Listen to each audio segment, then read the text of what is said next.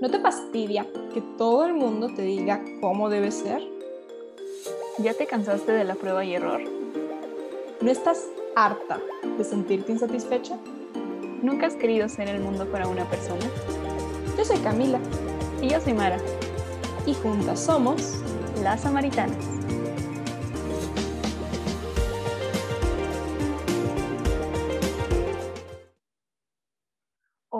Samaritanas y samaritanos, bienvenidos, feliz Adviento, feliz Navidad. En esta ocasión nos da mucho gusto tenerlos. Tenemos un especial, digamos que rompimos la temporada normal. Pero antes de comenzar, Cami, ¿cómo estás? Mara, estoy muy feliz porque ha llegado mi época favorita del año, que es el Adviento Navidad. Yo soy la niña de la Navidad, entonces estoy muy, muy feliz. La verdad estoy de muy buen humor. Bienvenidos al expreso de Cami. Ella va a ser la capitana en esta temporada. El expreso de Mara zarpa hasta Pascua. Entonces, Cami nos va a dirigir toda esta temporada. All aboard. Sí, bueno, justamente como decía Mara, este es un episodio especial. Es especial por dos razones. Primero, porque vamos a romper con las temáticas que habíamos estado llevando. Bueno, romper entre comillas, porque vamos a seguir tocando un poco el tema de la sanación, pero ahora enfocado en el adviento. Y también es especial en otro sentido, porque no es que vamos a hacerles un especial de adviento, sino que les vamos a hacer una serie sobre adviento. Y ese es el primer episodio de esta serie. Eh, durante el mes de diciembre vamos a estar hablando acerca del el adviento, de la Navidad, de por qué nuestra iglesia celebra estas fechas y cuál es el significado que tiene que tener para los católicos. Así es, es muy curioso porque al Adviento le damos la importancia para prender la corona y se acabó. Y en cambio la cuaresma sí la procuramos vivir más irónicamente considerando que es sacrificio y penitencia y el Adviento que es gozo, pues sí, bien chido, gracias, ahí nos vemos. Exactamente, justo el sábado pasado en mi sesión de pastoral, em, uno de nuestros líderes estaba comentando acerca de cómo muchas veces los católicos, o sea, somos muy de sí, de vivir la cuaresma, nuestro miércoles de ceniza y hacemos reto cuaresma y todas estas cosas, y el adviento como que lo pasamos de largo. Creo que todos celebramos la Navidad, pero la hemos secularizado demasiado, en el sentido de que le damos más el sentido pues más el sentido comercial, el sentido familiar que la parte espiritual, cuando esa debería de ser el centro.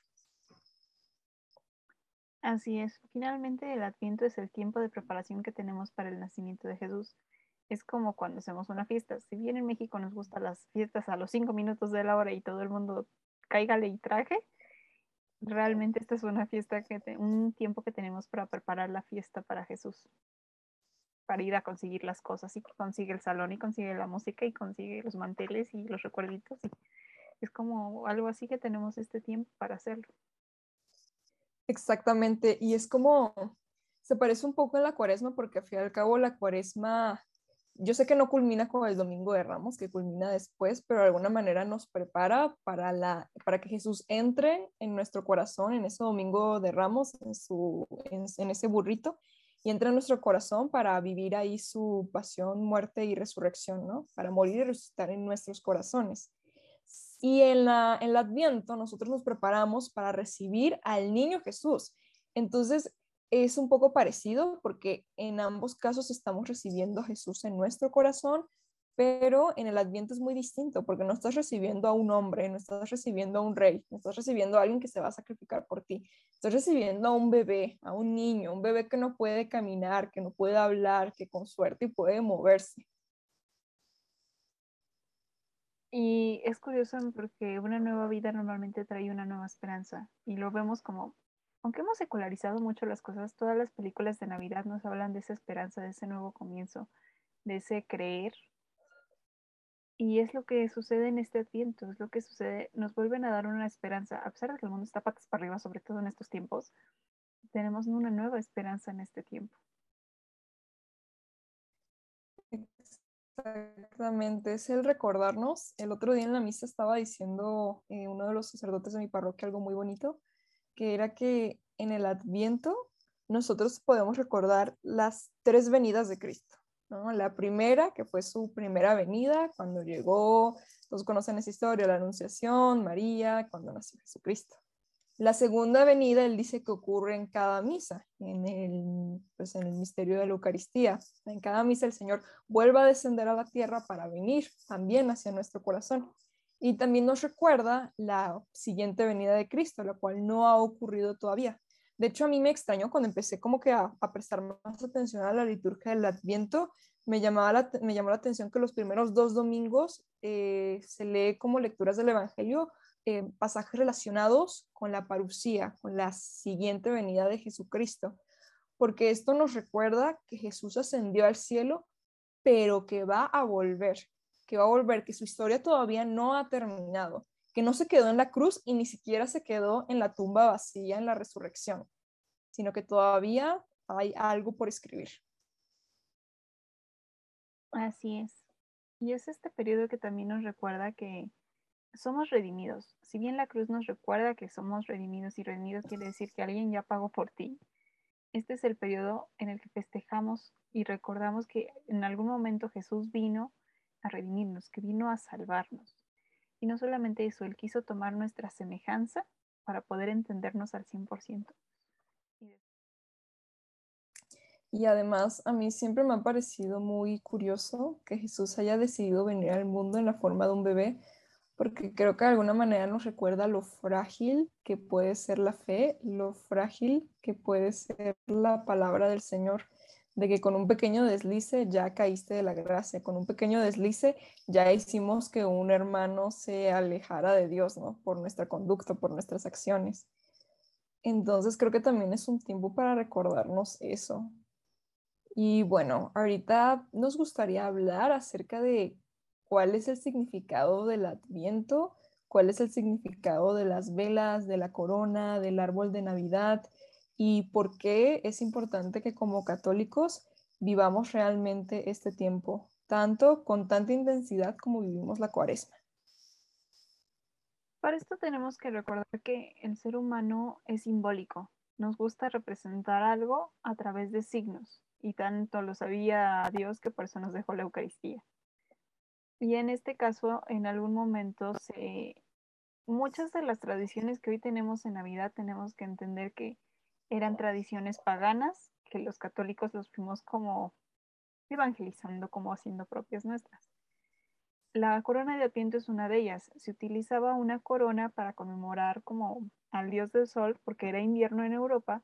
Entonces, conforme prendían las velas, de esta manera ellos le pedían como que regresara al sol. Eventualmente se le fue cambiando el significado. Exactamente quién, no lo sabemos. Son de esas cosas que dicen que fue fulano, dicen que fue sultano, pero alguien lo fue evangelizando.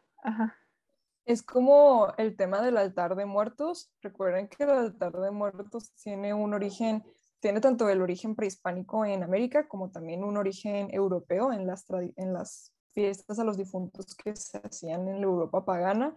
Pero lo que hizo la iglesia fue tomar estos símbolos y cristianizarlos para que a la gente se le hiciera más fácil entender la palabra de Dios. Lo mismo ocurrió con la corona de Adviento. Así es. Y se le dio el símbolo de que es una corona, es un círculo, porque significa que es el amor de Dios que no tiene principio ni fin. Y es también una invitación a que el amor de los hombres no deba de tener ese principio ni fin. Es verde o tiene un follaje verde porque representa la esperanza. Le colocamos ciertos frutos, ciertas cositas, porque representa el agradecimiento que nosotros le hacemos a Dios por los frutos recibidos que nosotros le ofrecemos como regalos y tiene las distintas velas porque representa la luz de Dios y por eso las vamos prendiendo una a una, como haciendo ese recuerdo de esa luz de Dios y de ese amor que va a ir creciendo, de ese fuego de su amor que poco a poco va aumentando en nosotros. Exactamente, y el objetivo de la corona de Adviento es, por así decirlo, que tú estés subiendo como que una escalerita. Tú vas subiendo una escalerita y la, es, el piso final es la Navidad. Entonces el propósito es que con la corona de Adviento se haga oración en familia o bueno, se haga algo en familia. Por ejemplo, en mi casa no hacemos oración, sino que cantamos aguinaldos, Los aguinaldos son un género musical venezolano que es típico de la Navidad, que son canciones que se centran en Jesucristo, en María y en San José. Entonces, si bien no es como tal una oración, pues de alguna manera nos ayuda a poner a Jesús en el centro y además son canciones muy alegres, nos ayudan a recordar que Jesús vino aquí a traer alegría, consuelo y gloria al ser humano. Entonces siempre se recomienda que después de, de, ir a misa o antes de ir a misa, en la noche, al mediodía, en algún momento las familias se reúnan y mediten un poquito el Evangelio o que canten o que hagan oración o que también mediten sobre los propósitos que tienen para este adviento. Así es. Y otro de los símbolos que, de hecho, hace poco estaba viendo en un reel en Instagram que alguien decía, ¿por qué ponemos árbol de Navidad? ¿De dónde salió? Y podría parecer que es algo nuevamente como externo o secular, pero no, realmente es también un símbolo que tuvo una parte de que se cristianizó en algún momento. El árbol de Navidad se le adjudica normalmente a San Francisco de Asís, aunque al 100% no se tiene una certeza, ya que también hay descripciones de los árboles de Navidad desde el año 625. Propiamente ya se empezó a trabajar más entre el siglo XVI y el siglo XVII, y se supone que se eligió un pino porque es un árbol perenne, un árbol que no se seca, en ese simbolismo de que el amor de Dios no se seca. También representa el que sea un pino, pues sabemos siempre cuando te ponen inclusive dibujarlo como niño dibujas un triángulo. Este triángulo representa la divina Trinidad en la punta del árbol generalmente colocamos una estrella porque representa la estrella de Belén que guió a los Reyes Magos y que de alguna manera a nosotros también nos debe de guiar. Y en el árbol se le adorna normalmente. Al inicio se le adornaban con frutas, se le colgaban manzanas, en simbolismo de la, en algún momento de las tentaciones que tuvimos, porque también se tomaba como símbolo de que este pino representaba el árbol de la ciencia del bien y del mal que existía en el jardín de Edén y por el que en algún momento lo perdimos. Y es ese Jesús el que vino a transformar ese significado a ser nuestro Mesías. Y posteriormente estas manzanas, como que en algún momento dijeron, oigan, es una fiesta alegre, no creen que estamos como arruinándolo un poquito. Entonces cambiaron el significado a las esferas, a que son los frutos que Dios le da a los hombres y asimismo son los deseos que nosotros tenemos en nuestro corazón. Le colocamos luces y estas normalmente parpadean porque es la voz de Dios que nos invita a acercarnos. Y la parte más interesante, colocamos normalmente el nacimiento en la parte de abajo porque lo primero que te llama la atención es el pino. Y una vez que te has acercado al árbol, puedes contemplar el nacimiento porque finalmente es lo que debes de ver. Y San Francisco de Asís fue el primero que creó el nacimiento en 1223 un nacimiento viviente. Y ya después nosotros hemos continuado con la tradición, pero ese era el objetivo, que te dieras cuenta que vieras al nacimiento de Jesús, que esa es la importancia de la Navidad. Exactamente. Y es muy importante tener en cuenta todos estos símbolos porque desgraciadamente, como decíamos hace un rato, la Navidad se ha secularizado mucho nos vamos más hacia la parte de qué le voy a regalar a mi mamá, qué vamos a comer en la cena, me tengo que comprar el outfit para el 24, de si me voy a ir de viaje, de si mi familia va a venir, que si no va a ir.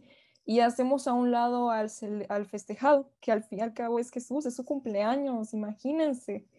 Entonces, el tener en cuenta todos estos símbolos nos ayuda a volver a centrarnos y ojo, no significa que esté mal que te reúnas en familia, que, que salgan de viaje, que quieras regalarle algo a tus papás, para nada. Al contrario, creo que una de las cosas más bonitas de la Navidad es que reúnen a las familias. Entonces ves a los primos, ves a los tíos, ves a, o igual incluso a tus papás, quizás no convives muchos con ellos durante el resto del año y está en las vacaciones y todo es una época para poder estar cerca de ellos. Y eso es algo muy bonito y evidente eso es algo que agrada a Dios, porque también la Navidad nos recuerda que Jesucristo vino al seno de una familia. De hecho, la Sagrada Familia es uno de los símbolos más importantes de la Navidad. Unos domingos después de la Navidad, no recuerdo precisamente cuál, es justamente el domingo de la Sagrada Familia, que es la fiesta de la Sagrada Familia y nos ayuda a recordar que Jesús vino al seno de una familia. Por lo tanto, no hay nada más santo en la sociedad humana que la familia. Así que es importante tener estas dos cosas presentes, que Jesús es el centro, pero que tiene que ser el centro de tu familia. No se trata nada más de que lo vivas tú solo, también tiene que ser un momento en el que busques crear conexión y armonía con tu familia.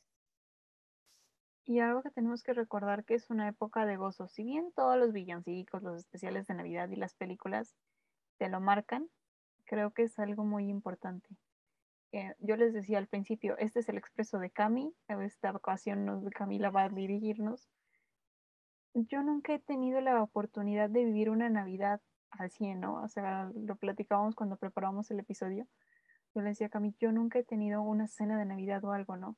cuando a mí me cayó el 20 que la Navidad debía de ser cristocéntrica y que no era una festividad más en el calendario, pues llegó un momento que yo era como, híjole Jesús, yo no te puedo ofrecer una cena, pero te puedo ofrecer que nos vengamos a ver películas juntos, porque es lo que tengo, ¿no?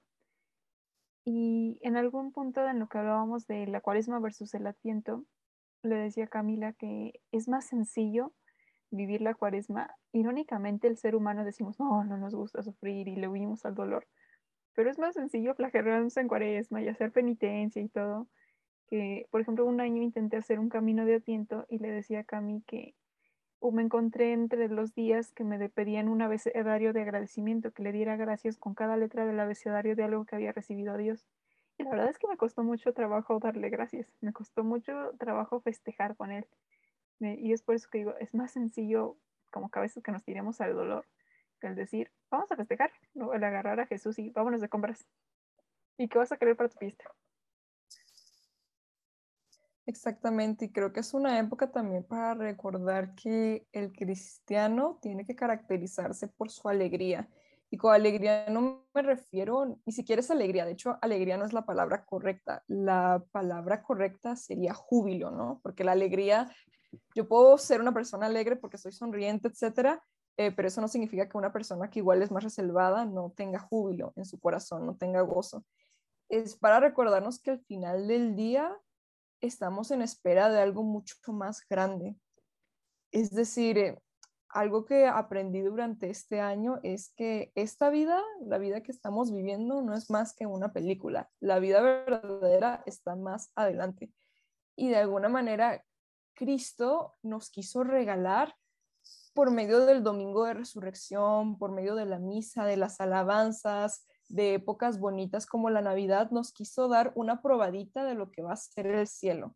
Entonces, me parece que es algo verdaderamente preciosísimo que nos haya regalado una época que cuya temática principal sea la alegría, el amor, el gozo y la fiesta yo sí de algo estoy segura es de que la Navidad es una época de demasiada fiesta. Yo soy venezolana y en Venezuela las Navidades son la cosa más más loca del mundo, o sea, las fiestas nacionales en Venezuela realmente a nadie le importan, o sea, Día de la Bandera, Día de la Independencia, realmente eso a nadie le interesa, ¿no? La fiesta nacional venezolana por excelencia eh, son estas, son las Navidades y el Año Nuevo. Entonces, la verdad, yo sí de pequeña siempre viví con mucho ánimo esto y mi familia se reunía y hacíamos muchas cosas y hacíamos ayacas, que es un plato típico de Venezuela y todavía las hacemos ahorita que lo recuerdo. Y entonces por eso yo siempre he tenido muy presente que esta es una época para ser agradecido a pesar de las circunstancias. Yo el año pasado, la verdad, tuve un adviento y una Navidad muy difícil debido a que pues estábamos pasando por situaciones algo complicadas en mi familia en muchos temas, pero de verdad el hecho de ver cómo mis papás se esforzaban porque pues estuviéramos juntos y porque estuviéramos contentos, ver cómo mi familia nos estaba apoyando, en verdad eso fue algo que me llenó de demasiado gozo y me hizo sentir muy, muy, muy agradecida. Y si bien fue una Navidad muy sencilla, muy tranquila, muy muy humilde hasta cierto punto, creo que ha sido de las mejores que he tenido.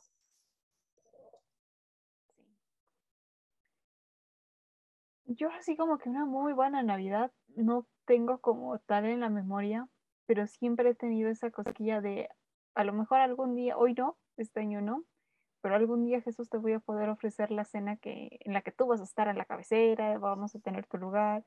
En algún momento hice la dinámica en pastoral juvenil de que al grupo al que yo coordinaba hacía como de todo como una cena y justamente la imagen del niño Jesús la coloqué en la cabecera, ¿no? Entonces para mí fue como, ok, fue un mini ensayo, dije, pero algún día te la voy a poder dar. Y yo sí soy de esa idea y me costó mucho entender que las posadas y lo, lo, que les acabo de comentar de la corona de Adviento y el árbol eran cosas que a mí me hacían aprendérmelas en la escuela en la que yo iba, porque iba a una escuela católica, para el examen. Y ya, te ibas, te lo memorizabas, contestaba el examen y te daban tu calificación. Y me costó mucho entender muchos años después, gracias a un coordinador que tuve, que es la vida real, que los ponemos los símbolos por algo y que los ponemos específicamente por alguien y alguien a quien vamos a recibir y más adelante iremos como desenvolviendo este mensaje de también a mí como me cayó el 20 porque nos vamos a aventar todo el atiendo aquí con ustedes así que vayan por palomitas pónganse cómodos Exactamente, sí, sí. No podemos agotar todos los temas el día de hoy. Por ahora, ¿qué es importante recordar con respecto al adviento sobre todo? Creo que es muy importante ponerte objetivos o realmente eso es algo que a mí me ayuda mucho. Eh, este año todavía no lo he hecho, me tengo que sentar a hacerlo, pero yo acostumbro que en cuaresma y en adviento escribo mis propósitos, ¿no? Y escribo las formas en las que voy a lograr los propósitos. Por ejemplo, el adviento pasado yo estaba muy, muy enojada con una persona y yo le había pedido a Dios que por favor liberara mi corazón del rencor porque ya no quería estar enojada. Ojo, yo había pasado varios meses, yo llevaba muchos meses en este proceso, pero le dije, Dios, estaría bien cool que de, Navidad, uff, ya logras limpiar esto, ¿no? Para poder recibirte bien, ¿no? Sería como la coronita, estaría muy bien, ¿no? Se lo puse sobre la mesa a Dios eso es algo muy importante. Si vas a pedirle algo al Señor, recuerda que únicamente tú se lo estás poniendo sobre la mesa y Él decide si lo toma o no. Y decía lo que decía, nosotros tenemos que aceptar su voluntad y aceptar que es lo mejor para nosotros. Pero aquí volviendo. Pero entonces también me tuve que plantear objetivos, me tuve que decir, a ver, ¿qué voy a hacer para poder estar más cerca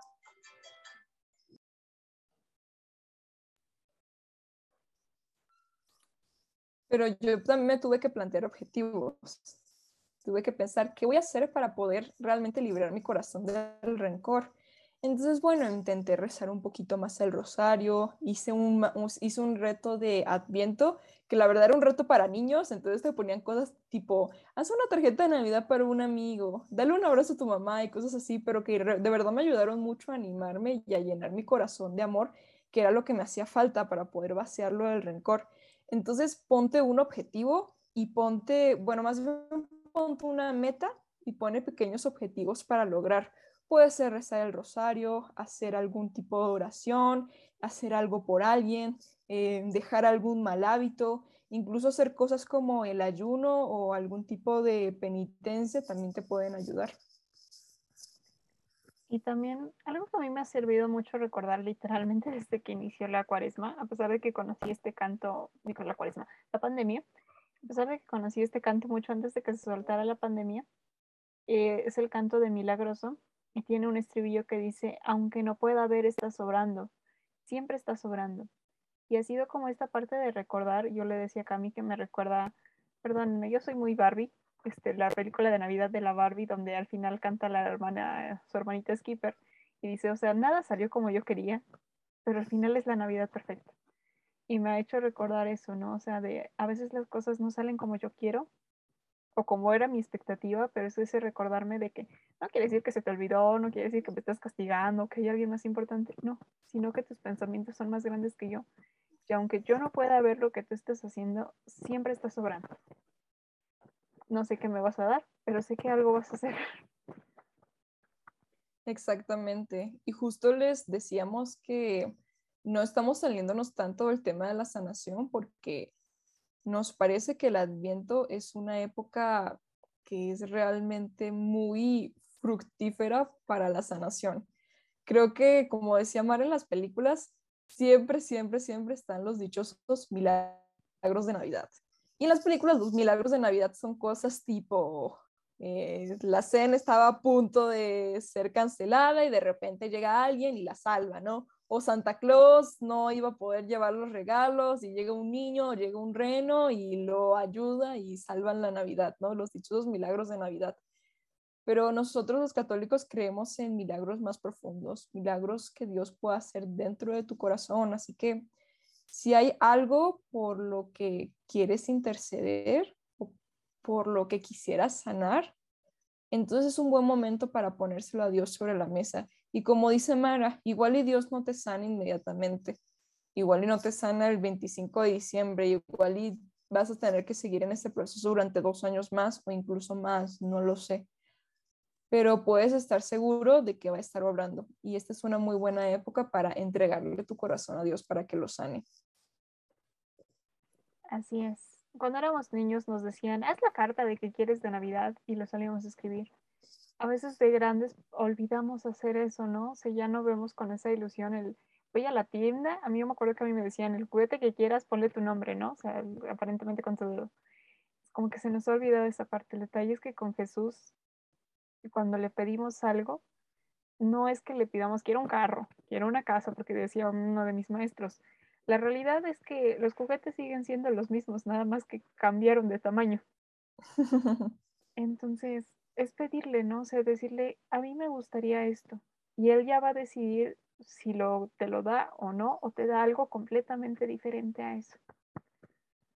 Exactamente, él va a saber, tenemos que confiar en su sabiduría.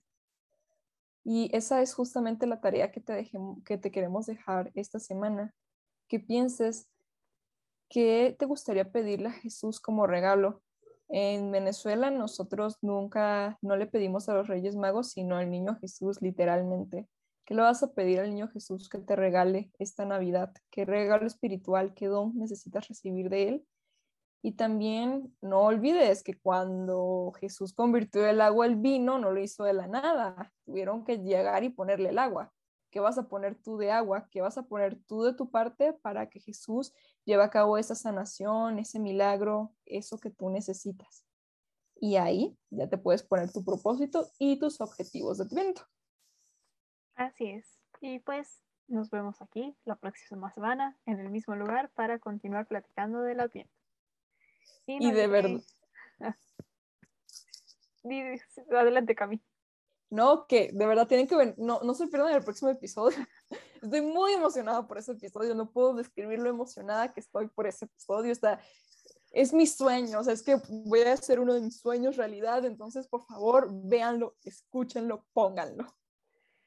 Literalmente estamos en el expreso de Camila, usted póngase cómodo, disfrute, adquiera chocolate caliente. Este, no olviden que nos pueden encontrar en Instagram como dos guion bajos samaritanas y no olvides compartir este episodio si crees que alguien más le puede servir. Nos vemos la próxima semana. Adiós. Adiós.